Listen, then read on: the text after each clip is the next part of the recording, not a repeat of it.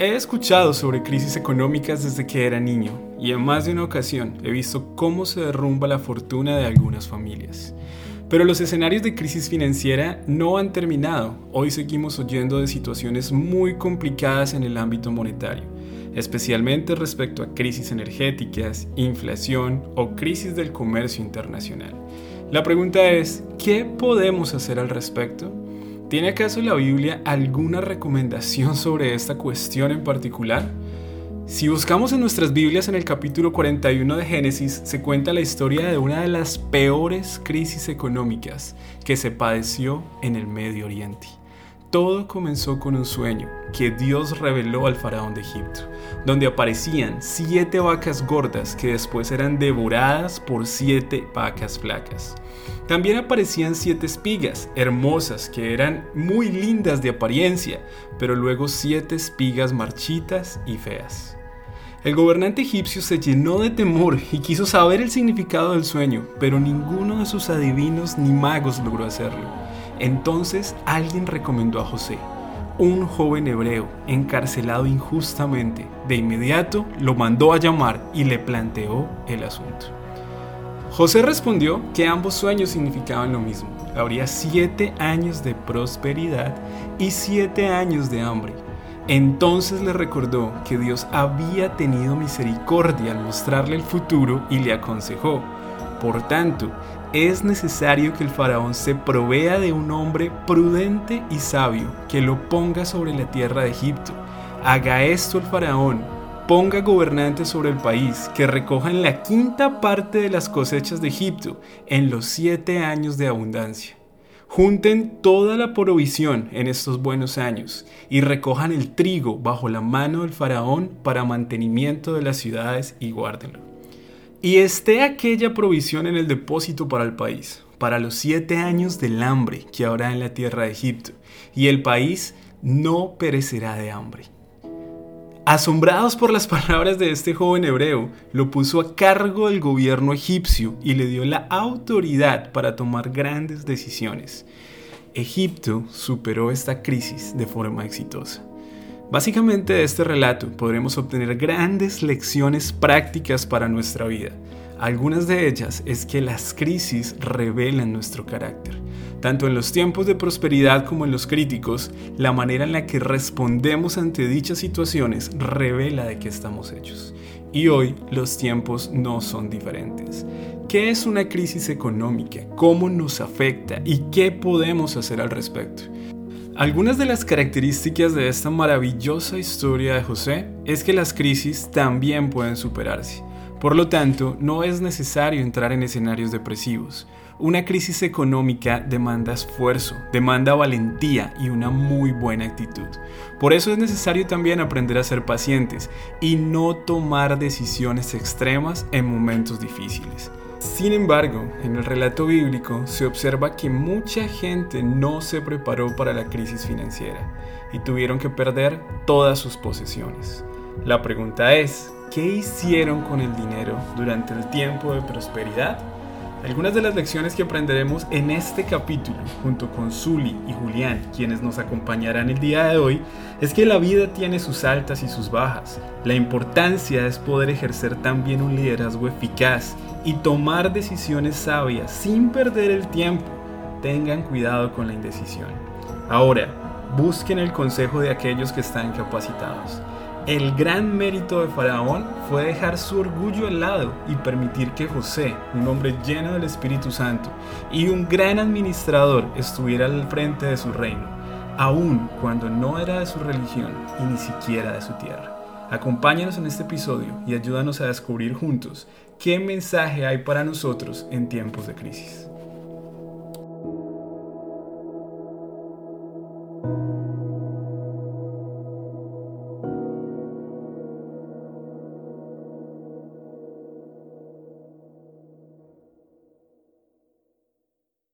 Zuli, ¿cómo estás? Cuéntanos un poquito de ti, dónde estás, qué estás haciendo, cuéntanos qué haces hoy en día desde tu profesión. Muy buenas tardes, Gabriel. Un saludo para todos ustedes los que nos escuchan. Eh, muchas gracias por esta invitación. Yo soy Zuli Orozco, soy economista eh, y actualmente soy investigadora en el grupo CREPIT, un grupo que se encarga de eh, investigar problemas sobre coyuntura regional. Me encuentro actualmente pues trabajando en esta área de investigación. También he dado capacitaciones sobre finanzas personales en muchas de nuestras iglesias adventistas. Genial. De hecho, me encanta esa área de conocimiento de las finanzas personales y creo que hay un enorme campo de acción todavía por explorar allí dentro de nuestra iglesia. No solamente nos acompaña Zuli, con quien estamos por supuesto muy agradecidos, sino que también tenemos un invitado muy especial. Nos acompaña Julián Mayor. Cuéntanos un poco de ti, dónde estás, en qué lugar del mundo te encuentras y a qué te dedicas. Hola Gabriel, buenas tardes y un saludo especial para Zuli y también para todos los, los que nos escuchan en Love Life Fire. Eh, bueno, Gabriel, yo soy contador. Eh, digamos que me, mi énfasis o mi especialidad es más en temas financieros, Actualmente vivo en Marinilla, Antioquia, y trabajo en una empresa eh, del sector de construcción como gerente financiero. Y digamos que también, al igual que Zuli, pues también he tenido la oportunidad de ser docente universitario y también capacito en, la, iglesia en temas de finanzas personales. Así que eh, es un tema que, que me apasiona bastante. Así que muchas gracias por la invitación. Genial, creo que si algo queda claro entonces es que tenemos la obligación de en próximos días hacer un capítulo de finanzas personales, así que ahí les queda la invitación de una vez para que si se animan lo hagamos juntos. Pero bueno, como escucharon de pronto la introducción de este episodio, pues básicamente es que hay que vivir fuera de este mundo o no tener acceso a un televisor o a un celular o no tener acceso al internet para no darse cuenta de que las condiciones económicas a nuestro alrededor están bastante convulsionadas, ¿cierto? Y es que simplemente vale la pena mirar qué está pasando a nuestro alrededor y pues nos damos cuenta de situaciones como desabastecimientos alimenticios o lo que se conoce como la crisis alimentaria. Hay una crisis del comercio internacional también conocida como una crisis de la cadena de suministros y sin duda alguna también se habla de crisis energética, pero tal vez el tema que más esté en este momento sonando por todas partes tiene que ver con inflación.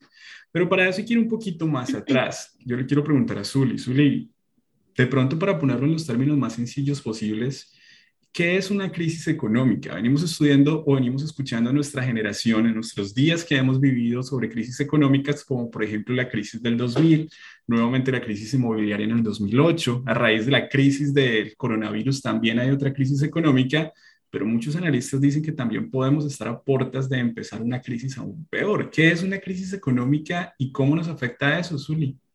Una crisis económica se caracteriza por un un colapso, una caída de la producción de bienes y servicios. Y eso genera una serie de desequilibrios, desencadena una serie de interrupciones en la economía. Por ejemplo, genera un elevadísimo desempleo, genera una caída de los ingresos de los hogares, genera un estancamiento de la producción de las empresas, genera una caída de los ingresos de, las, de los gobiernos. Y si los gobiernos pierden su capacidad para recaudar impuestos, pues no pueden seguir financiando educación, financiando salud, etc.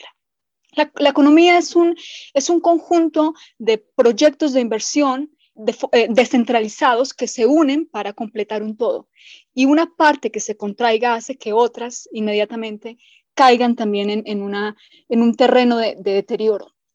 Entonces, la crisis que experimentamos por el COVID-19 es una crisis muy distinta a las que hemos experimentado en periodos anteriores. La crisis del 2008 fue una crisis que derivó del sistema financiero directamente, pero esta crisis tiene una particularidad y es que es una crisis que deriva no del sistema económico directamente, sino que deriva de una pandemia global.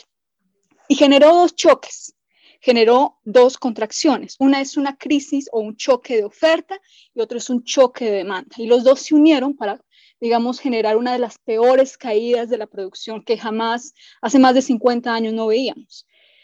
¿Por qué? Pues por las medidas de contención generalizada que hicieron que las personas se estuvieran en sus hogares, eh, no pudieran salir, no pudieran trabajar, no pudieran producir y de esa manera hubo una caída de los ingresos de los hogares, de, los salarios de las personas. Y no pudieron seguir demandando bienes y servicios. Al no demandar bienes y servicios se contrajo la demanda global. Entonces vemos que es una crisis que va por el lado de la demanda, pero también es una crisis que va por el lado de la oferta, porque al generar esas restricciones a la movilidad, al generar esas restricciones a la producción, al generar esos cierres de las empresas, pues las firmas, las empresas no pudieron seguir produciendo, se despidieron trabajadores y se contrajo la producción, la oferta de bienes y servicios. Entonces es una crisis que es prácticamente una dualidad, va de un lado y va del otro, y se unieron para formar una, de los peores colapsos que hemos visto en la historia. Eh, Zuli, y simplemente como para ir adelantándonos un poquito lo que vamos a estar hablando más adelante ya no solo se habla solamente de crisis económica, sino que también se menciona una crisis de comercio internacional. En este momento hay una crisis de la producción energética y países como Austria y Alemania han advertido a su población de que se prepare para lo que podría ser un invierno muy, muy crudo. Y yo me acuerdo que hace poquito en Texas, y sí, Texas, un estado que se conoce por ser un estado en el que hace mucho calor, muchísimas personas pasaron un muy mal rato y de hecho algunas vidas humanas se perdieron cuando a principios de este año 2021, por unas fallas en el suministro de energía, las personas no tuvieron calor en sus casas. Yo te pregunto, ¿estas otras crisis también están relacionadas con el COVID o cuál es la razón que ha generado estas otras crisis? Bueno, las otras crisis que se han generado básicamente se derivan de, una, de un colapso en las cadenas suministros, de suministro a nivel global. Eh, mientras unos sectores, mientras algunas economías en el mundo eh, logran eh, reactivarse, recuperarse de manera rápida, logran de alguna manera darle reapertura a los sectores, a ciertos sectores de la economía y comienzan a producir. Pero como no es una, es una reapertura que no es generalizada, no se da en todos los países, hay países que no se están, digamos, recuperando en el, mismo ritmo solamente veamos como países eh, de Asia, donde el ritmo de vacunación por, número de habitante es muy lento y son economías que no abren eh, con la misma rapidez que abren economías como China o como economías en Europa. Entonces, lo que pasa es que algunas empresas, algunos sectores que comienzan a expandirse, pues sencillamente comienzan a demandar bienes y servicios. Pero cuando demandan estos bienes y servicios, resulta que en otros países la oferta está atascada porque no han reabierto eh, como se debe. Y por esa razón se registran entonces repuntes muy rápidos en los precios de algunos, de algunos productos. Por eso vimos en el petróleo, vimos en el gas. Es precisamente por eso.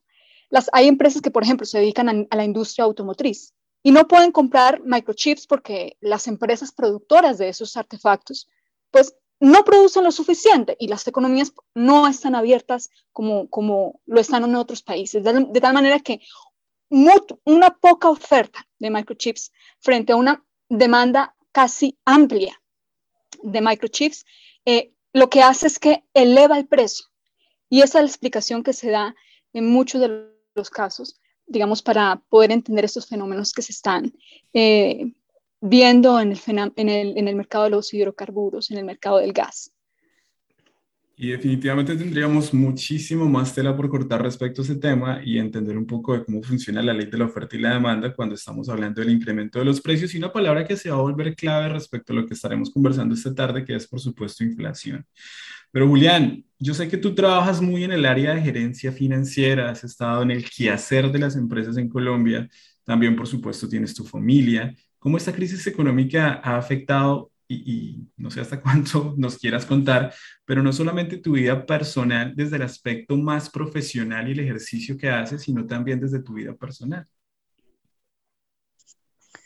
Sí, Gabriel, eh, definitivamente, el, especialmente el año 2020, eh, no fue un año fácil, digamos, para las compañías en general en Colombia y yo creo que a nivel mundial.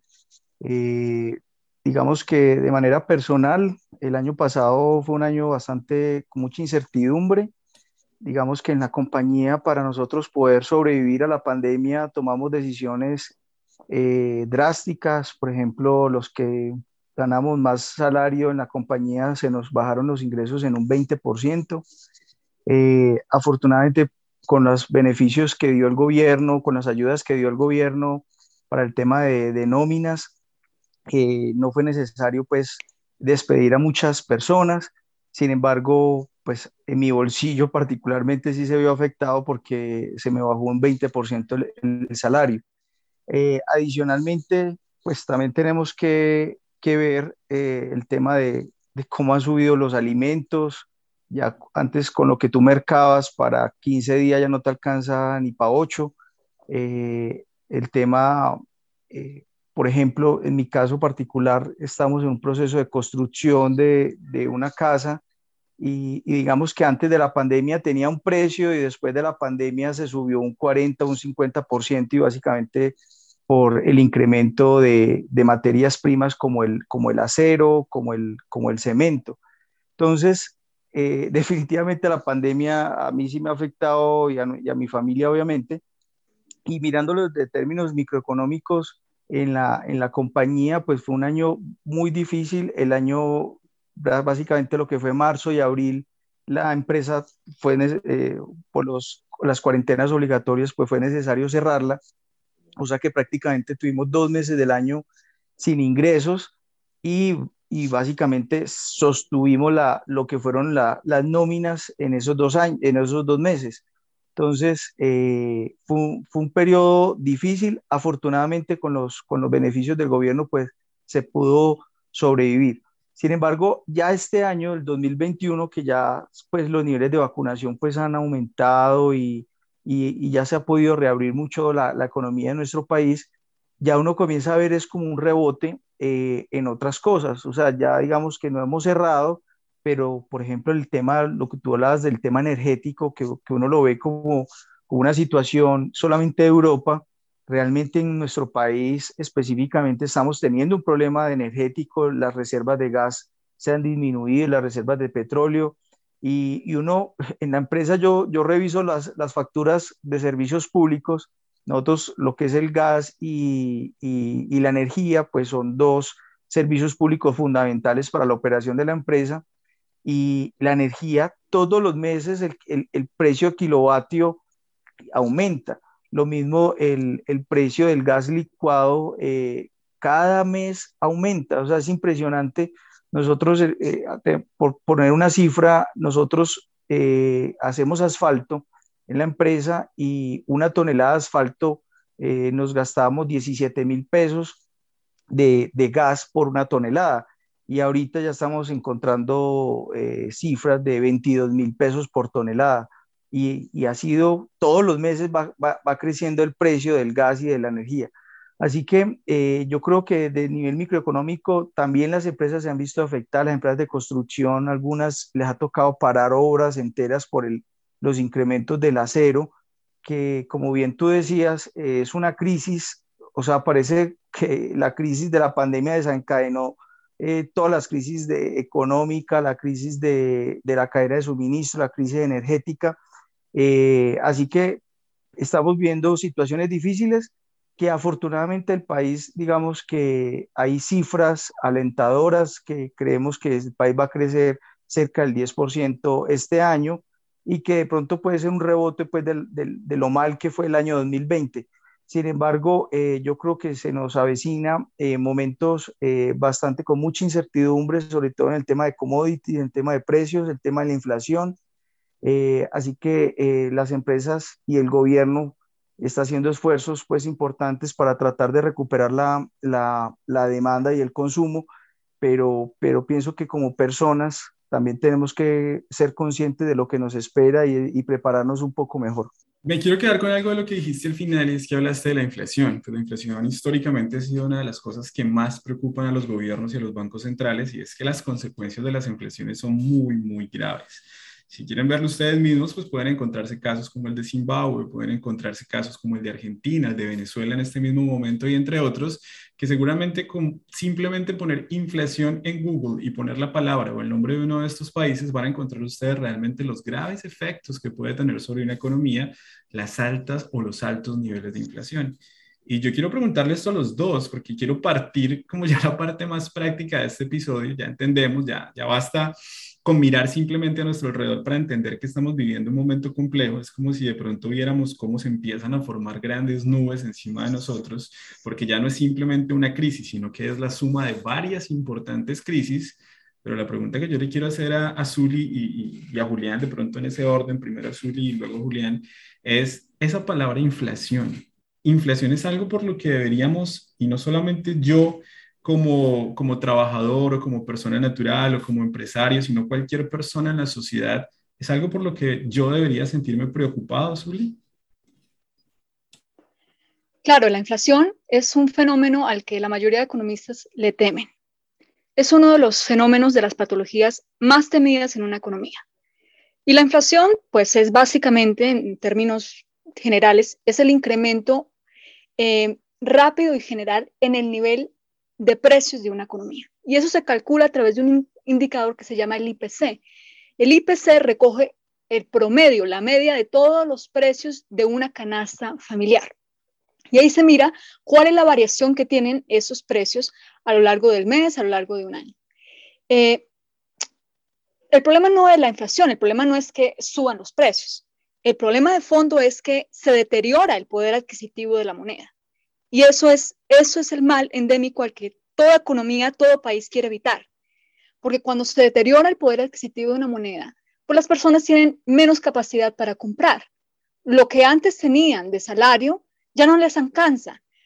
La plata se dan de alguna manera cuenta que no les alcanza para comprar los bienes que antes compraban. Y eso lo que hace finalmente es un empobrecimiento generalizado de la sociedad, de una economía. Por eso es que es un mal que, que se busca evitar a toda costa siempre. Julián, ¿qué piensas de eso? ¿Nos deberíamos estar preocupándonos entonces en este momento por el tema de la inflación en la economía?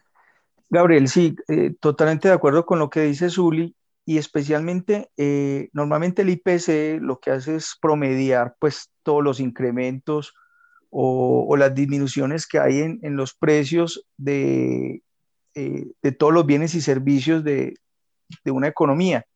digamos que Colombia, a lo que llevaba de este año a septiembre, tiene una inflación del 4,5% que es una inflación importante. Normalmente Colombia siempre, dentro de las políticas macroeconómicas, siempre era cuidar la inflación, mantener la inflación lo más, lo más bajo posible. Este año, pues obviamente por el, rebote que ha generado pues el tema de la economía, ha hecho de que la inflación aumente.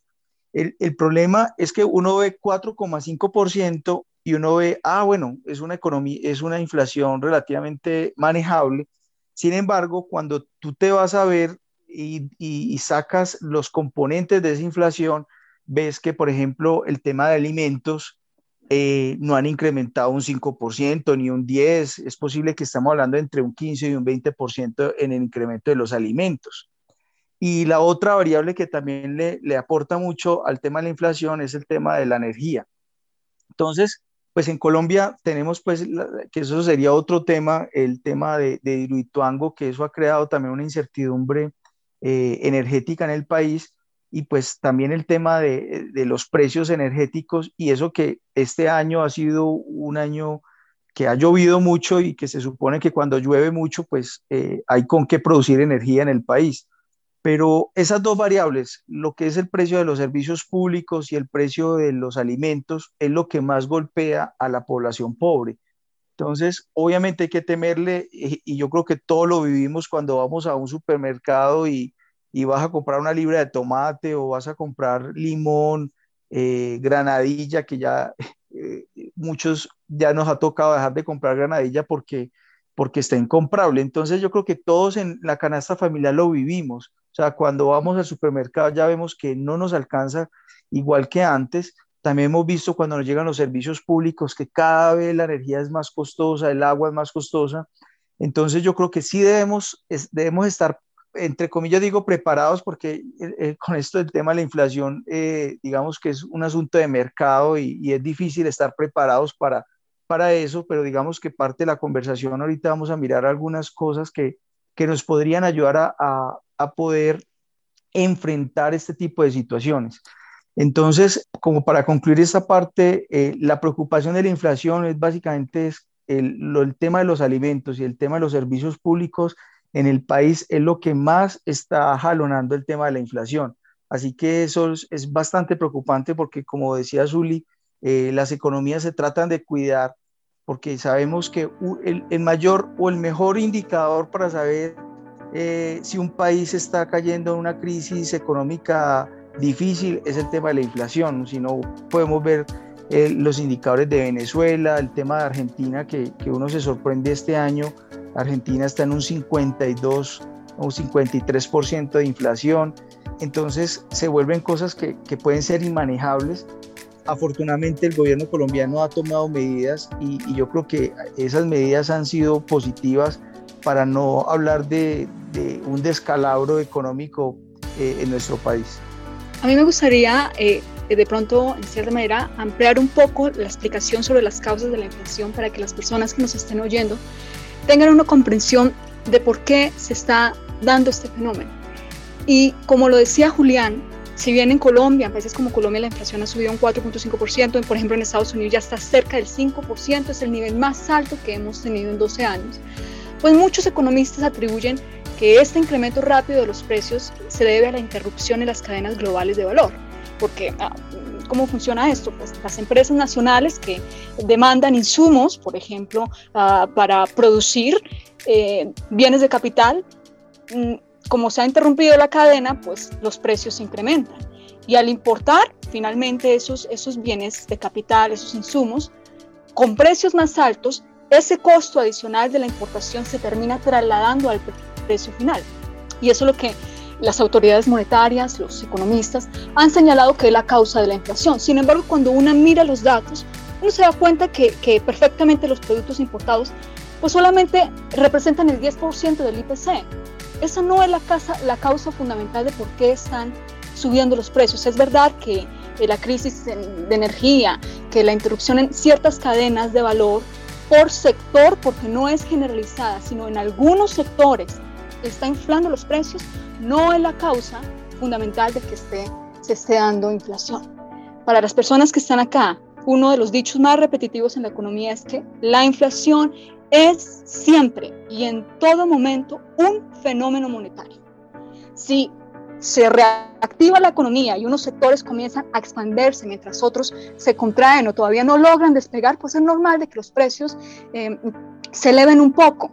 Y, si, si, hacemos la cuenta de que durante la pandemia mucha gente no gastó, sino que estuvo ahorrando y ahorrando y cuando se reabre nuevamente la economía, pues estas personas con más liquidez van y gastan y de esa manera impulsan la demanda y los precios se elevan.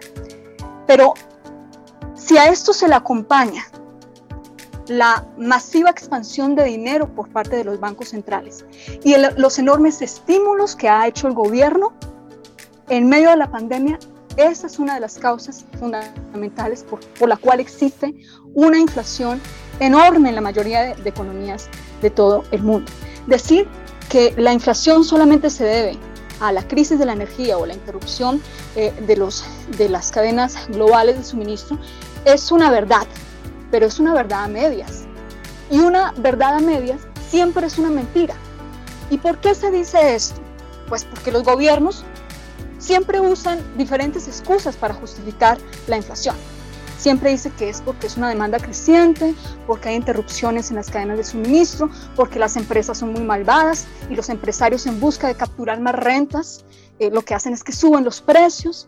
Sin embargo, la inmensa mayoría de veces pues son excusas. La inflación es siempre un fenómeno monetario y se debe a que los bancos centrales expanden de forma acelerada la oferta de dinero.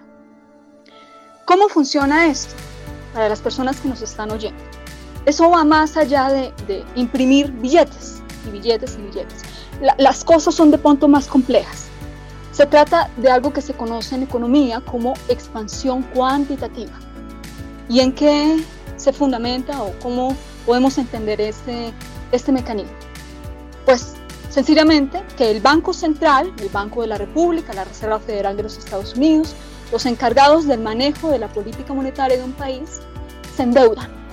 Ellos lo que hacen es que compran una inmensa cantidad de bonos emitidos por los gobiernos, de acciones corporativas, de acciones de las empresas y ciertos eh, títulos que están vinculados al sector hipotecario, al sector inmobiliario. Cuando compran esa inmensa cantidad de activos, lo que hacen es que inyectan o o lo cambian a través de dinero, inyectan de esa forma masiva eh, liquidez a la economía. ¿Quiénes tienen esa inmensa cantidad de bonos? ¿A quiénes se lo compra el Banco Central? Pues a los bancos comerciales, a los bancos que prestan crédito a la gente. ¿Y cómo lo y finalmente qué ocasiona? Pues que lo que hace el Banco Central es que libera la capacidad de los bancos al darle liquidez para que ellos amplíen la oferta de crédito y puedan prestar masivamente a las empresas y a los consumidores. El problema es que durante la pandemia se bajaron, se bajaron los tipos de interés y se hizo estos programas de recompra, pero el efecto que se dio en la economía no fue de forma inmediata, porque normalmente ese efecto no es hoy compro muchas cosas como Banco Central, muchos bonos y muchas acciones a los bancos y mañana me sube la inflación. No, no, no. Eso tiene un efecto de rezago en la economía, tiene un efecto en que eh, se, se, transmite, digamos, de forma más, más lenta. Y eso se genera al año, a los 12 meses, a los 8 meses. Y eso fue lo que pasó, que finalmente ese efecto de expansión acelerada, agresiva por parte de los bancos centrales, que no solo es, no solamente es en Colombia, sino a nivel mundial, se está, se está eh, convirtiendo en un fenómeno de inflación. Y un fenómeno de inflación que ellos mismos provocaron. Entonces ellos dicen, bueno, eh, eh, eh, la, inflación se debe a que, a que son los cuellos de botella, a que son las empresas, pero realmente de fondo es porque se han entregado más estímulos a la economía de lo que requerían y porque la gente se encuentra inmersa en una inmensa cantidad de dinero barato, fácil, y entonces va a demandar. Y resulta que las, las empresas, la oferta que produce bienes y servicios, pues no, no, no se mueve al mismo ritmo en que se mueve la demanda, no alcanza a hacerlo y lo que hace es que dispara los precios. Entonces, entonces los gobiernos finalmente dicen, no, es que eh, esto es una inflación transitoria, eh, esto va a pasar en algún momento, pero transitoria, cuando decimos transitoria, ¿a qué nos estamos refiriendo? ¿A eh, un año? ¿Dos años? ¿Eso es lo que nos referimos cuando decimos inflación transitoria? Si este año la inflación en algún país, supongamos que el, índice del IPC al consumidor aumenta un, 5% eh, este año en 2021, supongamos. Y entonces el otro año eh, aumenta un 2% en el, en el 2022. Pues entonces los bancos centrales dirán, ah, ah, los gobiernos dirán, ah, logramos reducir la inflación de un 5% a un 2%. ¡Qué maravilla! Dirán los que, que la inflación nos ha bajado. Pero lo que no nos están contando y lo que están olvidando omitir es la inflación acumulada. Si sumamos un 5% de inflación en el 2021 y un 2% en el 2022, habremos perdido en poder adquisitivo cerca del 7%. Decir que los precios en una economía se incrementan en un 7% es lo mismo que decir que perdimos de nuestro salario un 7%. Es erosionar la moneda. Y los efectos que se desencadenan por esta inyección masiva de dinero eh, que no está respaldada por ahorro por parte de los bancos centrales, son atroces, porque después de que pasa esto, lo que pasa es que los que se encargan de, estas políticas quedan atrapados, porque ven que se les, se les sube la inflación por haber eh, eh, hecho estas políticas de forma desmedida, al haber ampliado masivamente el dinero, se les sube la inflación en una economía y comienzan a subir tasas tasas de interés para contener esa inflación. Pero eso le genera otra clase de problemas enormes en una economía y es que al subir las tasas de interés, entonces las tasas de interés son la tasa de rentabilidad de los títulos que emiten los gobiernos para financiarse.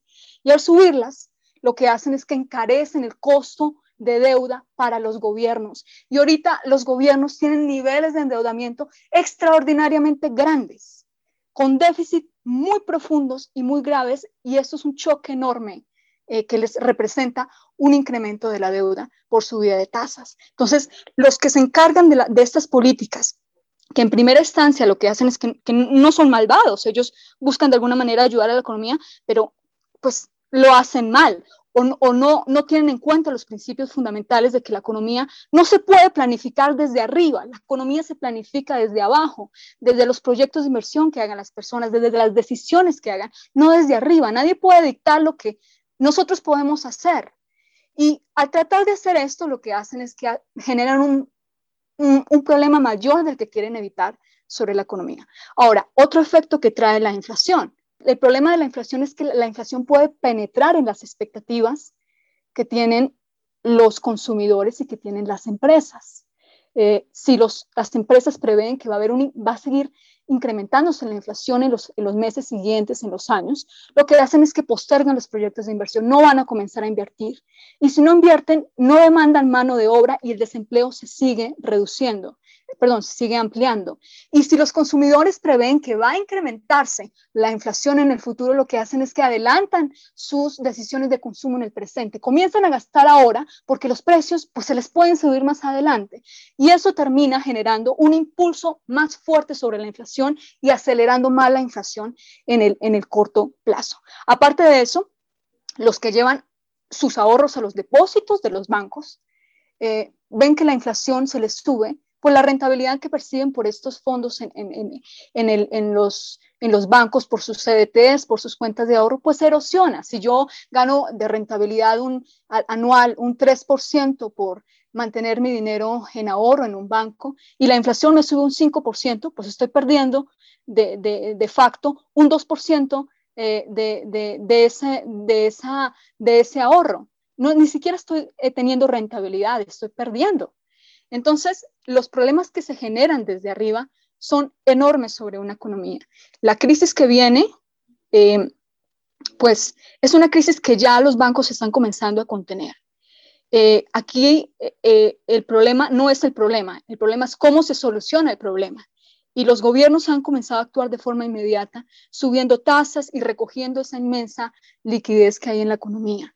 el problema es que, como lo dije anteriormente, esa política tiene un, tiene un periodo en transmitirse a la economía. Y de la misma manera en que duró tiempo en transmitirse esos primeros impulsos de dinero fácil desde que comenzó la pandemia hasta ahora, pues también va a ser lo mismo. En la medida en que se comiencen a subir tasas, va a, a tardarse en reducirse la inflación. Mientras tanto, va a seguir haciendo estragos en la economía. Entonces, eh, en conclusión, el problema de que el argumento es transitorio es falso. La inflación es un fenómeno que se genera desde los gobiernos y es tan nociva para una economía porque la empobrece de forma más rápida. Esa es la forma rápida en que las economías se han destruido. Veamos el caso de Venezuela y de Argentina solamente por un, por un ejemplo eh, ahí a destajo, por decirlo. Han sido realmente eh, perniciosos para una sociedad permitir que la inflación esté. Y yo quiero darle muchísimas gracias a Julián y a Zuli porque nos han ayudado a entender no solamente desde la teoría macroeconómica como tal, sino también desde el quehacer empresarial en el caso de Julián, que esto es un problema grave y que como sociedad nuestro primer paso, si ustedes están escuchando este podcast por alguna razón, debe ser por supuesto educarnos en economía entender estos conceptos, entender de qué estamos hablando, entender qué es la inflación y demás. Y eso me lleva a mí la siguiente pregunta. De hecho, Zuli mencionó varias veces, y, y me parece supremamente apropiado que lo haya hecho, que este problema ya no es un problema nacional. Normalmente escuchábamos la inflación en Argentina o la inflación en Venezuela, sino que en un mundo absolutamente globalizado, ya esto deriva en diferentes tipos de problemas, no solamente económicos, sino también en el empleo, en el bienestar y por supuesto también en problemas de índole social. Yo quiero preguntarle a Julián, Julián, de pronto haciendo un pequeño análisis desde esta perspectiva internacional, en lo que conocemos como la geopolítica, ¿cuáles crees tú que puedan ser algunas de las consecuencias que se den a nivel internacional también de esta crisis que estamos viviendo? Bueno, mira que eh, ya, ya, lo estamos, ya lo estamos viviendo. Básicamente, eh, hemos comenzado a ver que el, precio, los precios del gas, los precios del petróleo, eh, tarde o temprano también lo vamos a ver. Ahorita Zuli mencionaba un tema muy importante, es que a nivel mundial los países para poder enfrentar la pandemia les tocó sobreendeudarse. Vemos en Colombia que tenemos una, eh, una un endeudamiento del 55% con respecto al, al, Producto Interno Bruto, o sea, que es, yo creo que es una cifra histórica que hacía mucho tiempo Colombia no tenía un nivel de endeudamiento tan alto. Entonces, finalmente, esto eh, va a desencadenar muchos problemas eh, económicos y que obviamente después desencadenar en problemas sociales. una, una, situación muy clara la, vimos, la hemos vivido aquí en, en el país. Eh, Colombia, para poder nuevamente acceder al crédito internacional, Colombia planteó una reforma tributaria. La, la, el mecanismo que tiene un país para para recaudar dinero es por medio de impuestos. y, digamos que a raíz del sobreendeudamiento, Colombia tenía que hacer una reforma tributaria para recoger más o menos entre 15 y 20 billones de pesos adicionales. Entonces, eh, que afortunadamente, pues algunos, algunos eh, personajes y, o personas hicieron sus protestas y, y, digamos que impidieron la primera reforma tributaria, pero que en la segunda eh, ya pues no iba a caer sobre, sobre todo en personas, sino sobre todo en, empresas, pero que tarde o temprano eso va a afectar a, las personas. O sea, uno cree que, ah, no, no me van a poner impuestos, se las ponen a las empresas, que qué bueno que ellos paguen, pero resulta que ah, ponen a las empresas a pagar más impuestos, pero finalmente al, al, pagar más impuestos, pues las empresas lo que tienen que hacer es, es o, o no emplear o, o de tener que despedir personas para poder cubrir ese sobrecosto de impuestos que, va que, que, van a tener sus compañías. Entonces, eh, finalmente, las personas como sufren eh, el tema de los problemas económicos es por medio del desempleo. O sea, tenemos eh, en Colombia tasas del cerca, estuvimos en tasas del 15% de desempleo, que es algo terrible para, para una economía y más para una, una economía que viene incrementando la inflación y, y, con niveles de desempleo tan altos. Entonces, eh, ¿eso qué va a derivar? Pues eh, problemas de desempleo finalmente derivan en problemas sociales. Eh, aquí ya, acá en Medellín nomás la semana pasada trataron de hacer un, un, un atraco y de, de, película medio cantinflesco, pero uno lo que, lo que puede ver es que el tema social a, la gente no tener empleo, pues va, va a comenzar a, a, a, extorsionar, a robar, a, matar. Entonces, eso hace que eh, los problemas sociales se agudicen. Entonces, definitivamente eh, eh, tenemos que estar con los ojos bien abiertos, muy preparados. Sobre todo, yo pienso que nos tenemos que preparar mucho con el tema del ahorro para estos momentos de crisis el ahorro eh, yo creo que es como lo, primordial. De pronto ahorita si podemos tocar algo de qué otras alternativas podemos hacer para poder enfrentar estas situaciones, pero tarde o temprano estos problemas económicos eh, van a incidir eh, en, en problemas sociales como ya lo estamos viviendo en el país. Gracias, Julián. Y de hecho, bueno, toda crisis tiene que traer consigo aprendizaje. Y esta crisis no es nueva para nosotros en el aspecto de que aunque hay muchas cosas, como hemos conversado, aún están por venir, pues esto comenzó ya hace un tiempo y comenzó más o menos, no sé en qué momento lo recuerden ustedes, pero para mí alrededor de marzo del año 2020, cuando empezamos a ver algo que nunca habíamos visto antes, como esos lockdowns, como esos cierres en las ciudades, como esa incapacidad de poder salir, como ese cierre de empresas y demás. Y Zuli, desde tu perspectiva como economista, yo tengo una pregunta para ti. Yo creo que una crisis sin aprendizaje no es nada. O sea, si, si hemos pasado por este año, año y medio, casi dos años de nuestra vida en medio de esta crisis, pero no hemos aprendido nada, entonces hemos hecho todo mal. Mi pregunta para ti es, desde tu perspectiva como economista, hablando un poquito de la perspectiva más puntual en la microeconomía, dentro de nuestras familias, dentro de nuestras empresas, a nivel de nuestro gobierno y a nivel geopolítico, ¿cuáles son esos grandes aprendizajes que te ha dejado a ti esta crisis en estos últimos dos años de nuestra vida? Eh, una de las lecciones más básicas por aprender de esta crisis es que hay que estar preparados. Y para eso hay que tener reservas de liquidez. Jesús mismo lo dijo cuando multiplicó los panes y los peces de forma curiosa. Cuando todos terminaron saciados, ya una inmensa multitud de cinco mil personas, él dijo, lo que sobra, recójanlo en canastas, recójanlo y guárdenlo. El principio que Jesús estaba inculcando ahí a sus discípulos era el de guardar para el periodo de escasez. Y aquí una de las, principales restricciones de los mares que evitaron hogares y, empresas fue que no estaban preparados con reservas de liquidez, no tenían dinero en caja para poder hacer frente a eventualidades como esta. Por ejemplo, las empresas en Colombia, eh, la gran mayoría de empresas, de microempresas que quebraron, según investigaciones del Banco Interamericano, la primera razón por la que quebraron fue porque la mayoría de microempresas estaban en arrendamiento el 80% del tejido empresarial, microempresarial en Colombia no opera en establecimientos propios, sino en arriendo. Y una caída tan brutal de los ingresos como hubo durante la pandemia, pues hace que los, los, los vendedores, los comerciantes, pues no tengan los suficientes ingresos para poder cumplir con sus responsabilidades de, de arrendamiento, de renta. Y eso hace sencillamente que liquiden los negocios, liquiden las, eh, eh, eh, los inventarios y tengan que perderlo todo. Y también pasó por el mismo lado de los hogares los hogares en Colombia no tenían los suficientes ahorros para poder hacer frente a, estas, a esta emergencia. Y lo segundo que pienso que es algo fundamental, algo importante, es mantener la deuda controlada. Eso es un principio que da la Biblia misma. Dice que no seas fiador de tu hermano, porque el que es fiador o deudor de su hermano se hace esclavo. Controlemos las deudas. Hay veces hay personas que dicen, ah, bueno, es que no me alcanza, es que con lo que recibo no me alcanza y vivo endeudado. No, no, no, sí te alcanza tal vez. Lo que pasa es que estás cubriendo un estilo de vida que es el que no puedes llevar y te estás permitiendo cosas que están fuera de tus límites presupuestales. No puedes endeudarte para satisfacer una vida que no tienes. Tienes que aprender a vivir dentro de lo que tienes. Endeudarte, podemos endeudarnos, claro, cuando tenemos un proyecto de inversión, cuando queremos comprar una casa, cuando tenemos una meta a largo plazo como financiamiento de nuestro estudio.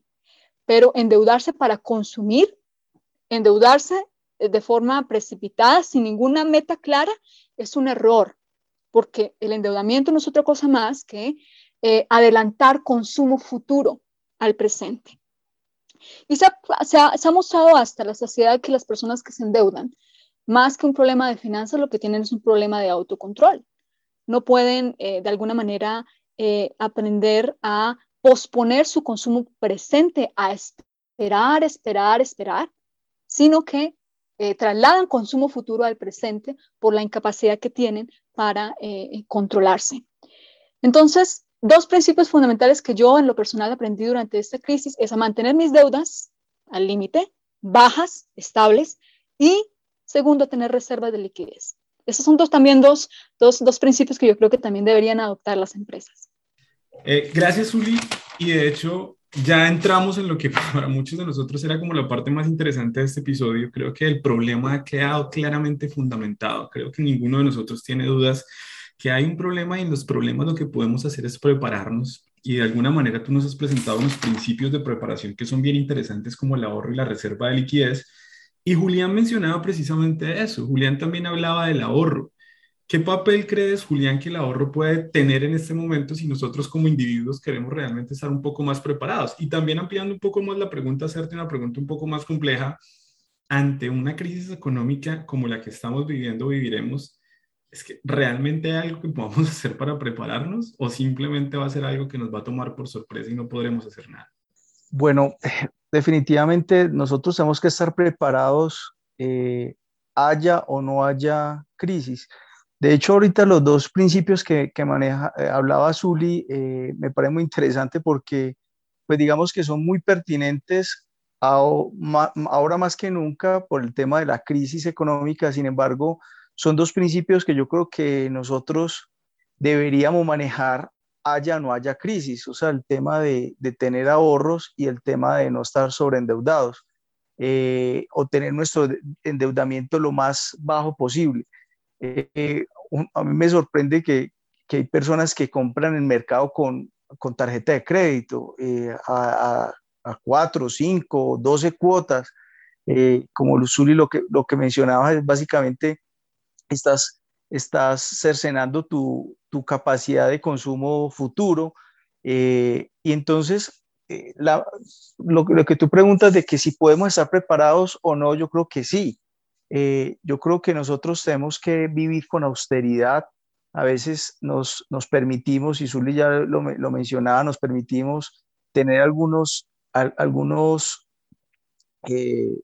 confort o algún confort que, que no nos deberíamos permitir eh, y más bien deberíamos tratar de vivir una vida, de vivir una vida austera, tratar de ahorrar lo que más se pueda, de endeudarnos lo que menos, lo, que, lo que más, endeudarnos lo menos posible. Eh, y yo creo que e, es, la mejor manera de poder estar preparados. Yo creo que también hay, otras, hay otros tips que yo creo que podríamos, eh, podríamos también tocar. Por ejemplo, yo que estoy viviendo ahorita en, en el campo, yo quedo sorprendido. Nosotros hicimos una, una pequeña huerta aquí en la, en, la, en la finca y, y esa pequeña huerta comíamos todos los días para lo que eran las ensaladas, teníamos lechuga, teníamos zanahoria, teníamos cebolla y, y es una bendición poder uno comer de, de los frutos de su, de su propio cultivo.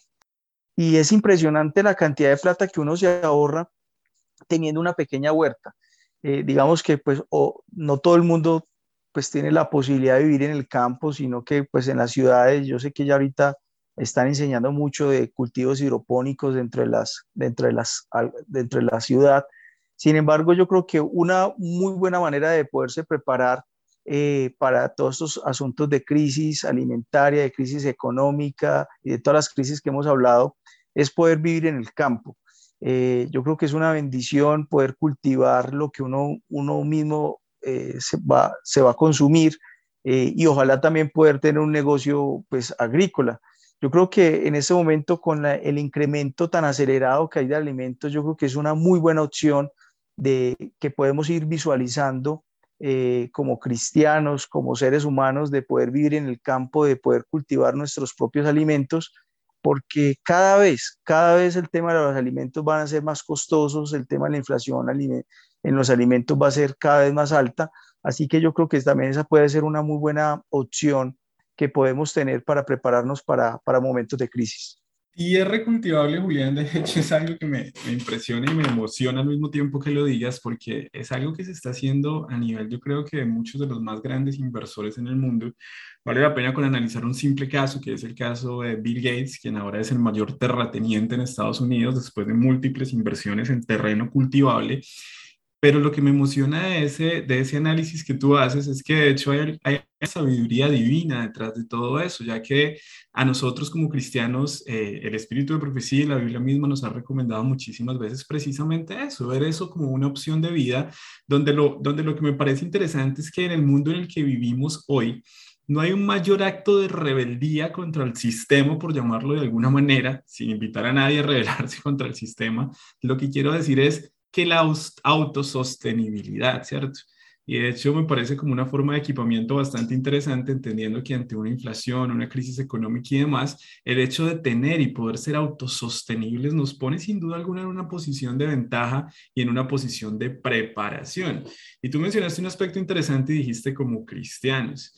Y es que Zuli es economista, eh, Julián es contador público, yo también soy economista, pero en medio de tantas etiquetas, títulos profesionales o tantos nombres que se les puede dar a las personas hoy en día en la sociedad que vivimos, yo creo que la etiqueta que realmente nos representa y la etiqueta que debemos llevar o que yo quiero llevar es precisamente la etiqueta de cristiano. Y con eso quiero hacerle una pregunta a Zuli. Zuli, ahora tú, no tanto desde la perspectiva tuya como economista, sino como cristiana, ¿Cómo te prepararías para afrontar estos acontecimientos que realmente están pasando y aún tienen que pasar en el mundo? Pues por supuesto hoy desde nuestra conversación en el panorama más económico.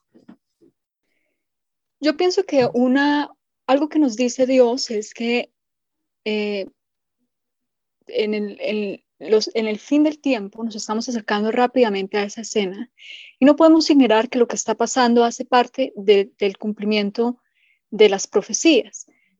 La Biblia nos menciona que en los últimos tiempos habrán pestes. Y esto es un ejemplo de que la vida en cualquier momento puede perderse. Y si no estamos aferrados de la mano de Dios, en cualquier momento, nuestra, nuestro destino puede quedar sellado para siempre. Eh, hoy es el tiempo de entregar nuestra vida a Jesús. Pienso que eso es, es lo que nos ha enseñado la pandemia. Hoy es el tiempo de aprender a dejar de mirar tanto a este mundo y comenzar a mirar realmente lo que tiene valor y lo que pesa, que es nuestra salvación. Pensemos por un momento cuánto tiempo, en qué tiempo estamos nosotros invirtiendo la mayoría de pensamientos que tenemos a, lo largo del día. Pensemos a qué actividades estamos dedicando la mayor parte de nuestro tiempo eh, cada día Si la respuesta es otras cosas menos el estudio de la palabra y la oración, podemos tener presente de que ese es un indicador, una señal de que nuestra comunión con Dios es débil. La Biblia nos dice, donde está tu corazón, ahí está tu riqueza. ¿Qué es lo que pedimos en nuestras oraciones? ¿Pedimos a prosperidad terrenal? ¿Pedimos cosas de esta tierra? Si pedimos cosas de esta tierra, ¿eso qué significa? Que nuestro corazón, ¿dónde está? En la tierra. Tenemos que enfocar nuestra mirada en Cristo Jesús, porque no creamos, y eso lo han dicho quizás muchas personas, inclusive gente que no estudia la Biblia y tampoco gente que se pueda catalogar como conspiranoica. Lo ha dicho el mismo Foro Económico Mundial. No piensen que después de esta pandemia las cosas van a volver a la, normalidad porque la normalidad era el problema, dicen ellos, desde un principio. Y cuando pensemos que las cosas van a mejorar, puede que sí se mejoren en parte, pero lo que seguirá de aquí en adelante, según lo que Dios muestra, es que eh, el mundo va a entrar en un estado de convulsión como jamás se ha visto. Y las personas que amen a Dios solamente se podrán mantener firmes a través de la fe. Y la fe, es, la fe no tiene lógica ni tiene razonamiento, porque la fe en la mayoría de casos nos obliga a creer en lo imposible. La fe es avanzar, avanzar, avanzar. Y no es mirar a algo, ni es mirarnos a nosotros ni nuestra capacidad, es mirar a Cristo Jesús, mirarlo siempre a Él y no perderlo de vista. Sin duda alguna, y empezando por agradecerles a ambos por el tiempo que le han dedicado a este episodio, por el amor con el que hacen las cosas, teniendo en cuenta, por supuesto, el beneficio y el bienestar de todas las personas a nuestro alrededor. Me gustaría terminar haciéndoles una pregunta a cada uno, la misma pregunta para ambos, y esa pregunta para terminar sería, si pudieras darle un consejo, un último consejo a esa persona que nos está escuchando, a esa persona que está del otro lado del podcast, a esa persona que de pronto por la gran cantidad de noticias que está viendo, por el bombardeo de información, se siente ansioso, se siente preocupado, siente que no sabe qué hacer, ¿cuál sería ese último consejo que le darías? Y me gustaría comenzar contigo, Julián. Sí, Gabriel, definitivamente eh, vivimos en un mundo de incertidumbre. Eh, nosotros cada vez, eh, uno supone que cada vez las cosas van a mejorar, pero de acuerdo a lo que nos dice la Biblia, las profecías, de acuerdo a lo que vemos hoy en día, las cosas cada vez en vez de mejorar, cada vez van a ir en, mal en peor. Yo creo que no hemos tocado un tema que, que yo creo que es otro podcast eh, el tema del cambio climático eh, va, va, a traer otros problemas, otras crisis económicas que ya, ya la estamos viviendo. Eh, la NASA estima que para el año 2030 los, los cataclismas van a ser cada vez, o sea, que lo que vemos hoy no se compara con lo que vamos a vivir en el 2030. Entonces, o sea, uno, uno con ese panorama y con esas expectativas, yo creo que bien dice Zuli que nosotros deberíamos considerarnos en este mundo eh, más bien como forasteros, como extranjeros, que esta no es nuestra, nuestra patria, nuestra patria celestial, es nuestra patria eh, final. Nosotros simplemente estamos de paso y que nosotros deberíamos esperar y aspirar a una patria mejor. Cada vez que cuando de pronto eh, hay personas que les gusta eh, hablar sobre política en nuestro país. finalmente siempre cuando alguien que dicen que no, que queremos políticos mucho más correctos, que no sean corruptos, que no más Uribe, no más no sé qué, finalmente yo, le, yo siempre termino la misma conclusión, yo les, les digo, o sea, si usted quiere un país o una patria mejor, no aspire a una patria aquí en este, en este mundo, aspire a la patria celestial. O sea, finalmente este mundo lo único que depara es sufrimiento y dolor.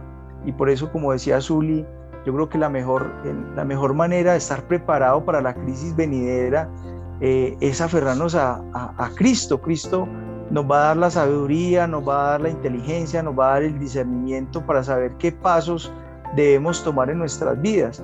Hay veces que uno no, hay, hay pasos que, que, uno considera que, que para uno es imposible, en mi caso, en mi familia, salir de la ciudad al campo lo veíamos tan, tan difícil, tan complejo y el Señor nos mostró el momento preciso para, para salir eh, y que ahorita podemos pues, disfrutar, entre comillas, eh, de, del campo, de los beneficios del campo, pero, pero todo esto fue porque se lo pusimos en las manos del Señor, nos entregamos y estuvimos en, en constante oración para, para poder saber el momento y la manera adecuada para hacerlo. Así que yo creo que el mejor consejo es que eh, es entregarnos al Señor. Eh, bien Zuli lo decía, el estudio de la palabra, la oración. Eh, yo creo que esa es la mejor manera de prepararnos para la crisis que se avecina. Así que yo invito a todos los que, a todos los que nos escuchan en este momento que verdad que esa es la mejor manera de, de prepararnos, de entregar nuestras vidas a Dios, que yo sé que Dios eh, así como está plagado los salmos, que, que está lleno de promesas, eh, en donde eh, estamos seguros que Dios cumplirá sus promesas, en donde no dejará que nosotros caigamos en oprobio, que muchas son las angustias del justo, pero todas ellas lo librará Jehová. Y yo creo que eso es una de las promesas más bonitas que, que nos puede dar la Biblia. Así que el mejor consejo, y, y yo creo que con eso puedo concluir, es que nos entreguemos nuestra vida a, nuestro Dios con todo nuestro corazón, con todas nuestras fuerzas y con toda nuestra alma. Jesús está más preocupado por nuestra salvación que por nuestra felicidad. Y este, esta, este periodo de turbulencia que ha pasado a nivel global es de alguna manera una, un llamado que Dios nos hace a todos nosotros, creyentes o no creyentes, puede que de aquí a, un tiempo, después de esa crisis, haya un periodo pequeño de, bonanza ¿sí? económica, que la gente vuelva nuevamente a sus actividades, eh, unos construyen casas hermosas, otros eh, comienzan a hacer planes de matrimonio y les va todo muy bien en su trabajo, en todo lo que hacen.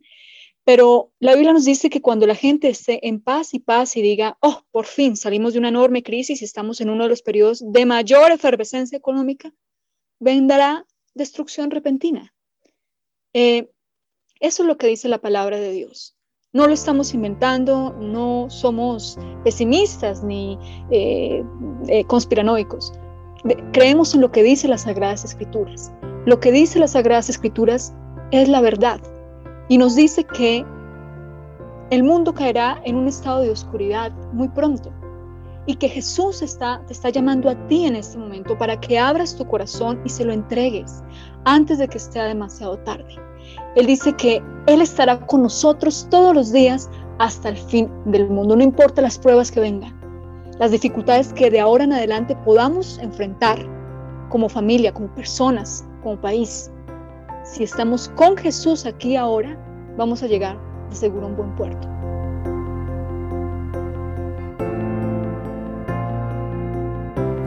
Por más difícil que sea la situación, nunca olvides que es Dios quien tiene la perspectiva completa de la historia. Recuerda que los hijos de Dios pueden prosperar aún en medio de las crisis económicas. Fue en uno de los momentos más críticos de la historia de Egipto donde José pudo escalar a la primera magistratura del país más poderoso del mundo, librar del hambre a esta nación y salvar a su propia familia. Por si fuera poco, enriqueció al faraón de manera significativa y demás, gracias a esto fue que pudo dar a conocer el nombre de Dios. Es Dios quien guía la capacidad de administrar correctamente el dinero. Recuerda ese texto de Deuteronomios 8:18. Acuérdate de Jehová tu Dios, porque Él es quien te da el poder para adquirir riquezas, a fin de confirmar el pacto que juró a tus padres como lo hace hoy. Y Mateo 6:24 nos aconseja que no hemos de hacer del éxito financiero una prioridad, más bien es necesario buscar en primer lugar fortalecer los vínculos con el Padre Celestial para cumplir el propósito para el cual estamos en este mundo. No olvides que tu paso y mi paso por este mundo es demasiado fugaz. Son muy pocos los años que vamos a estar en esta tierra. ¿Cómo hemos de vivirlos?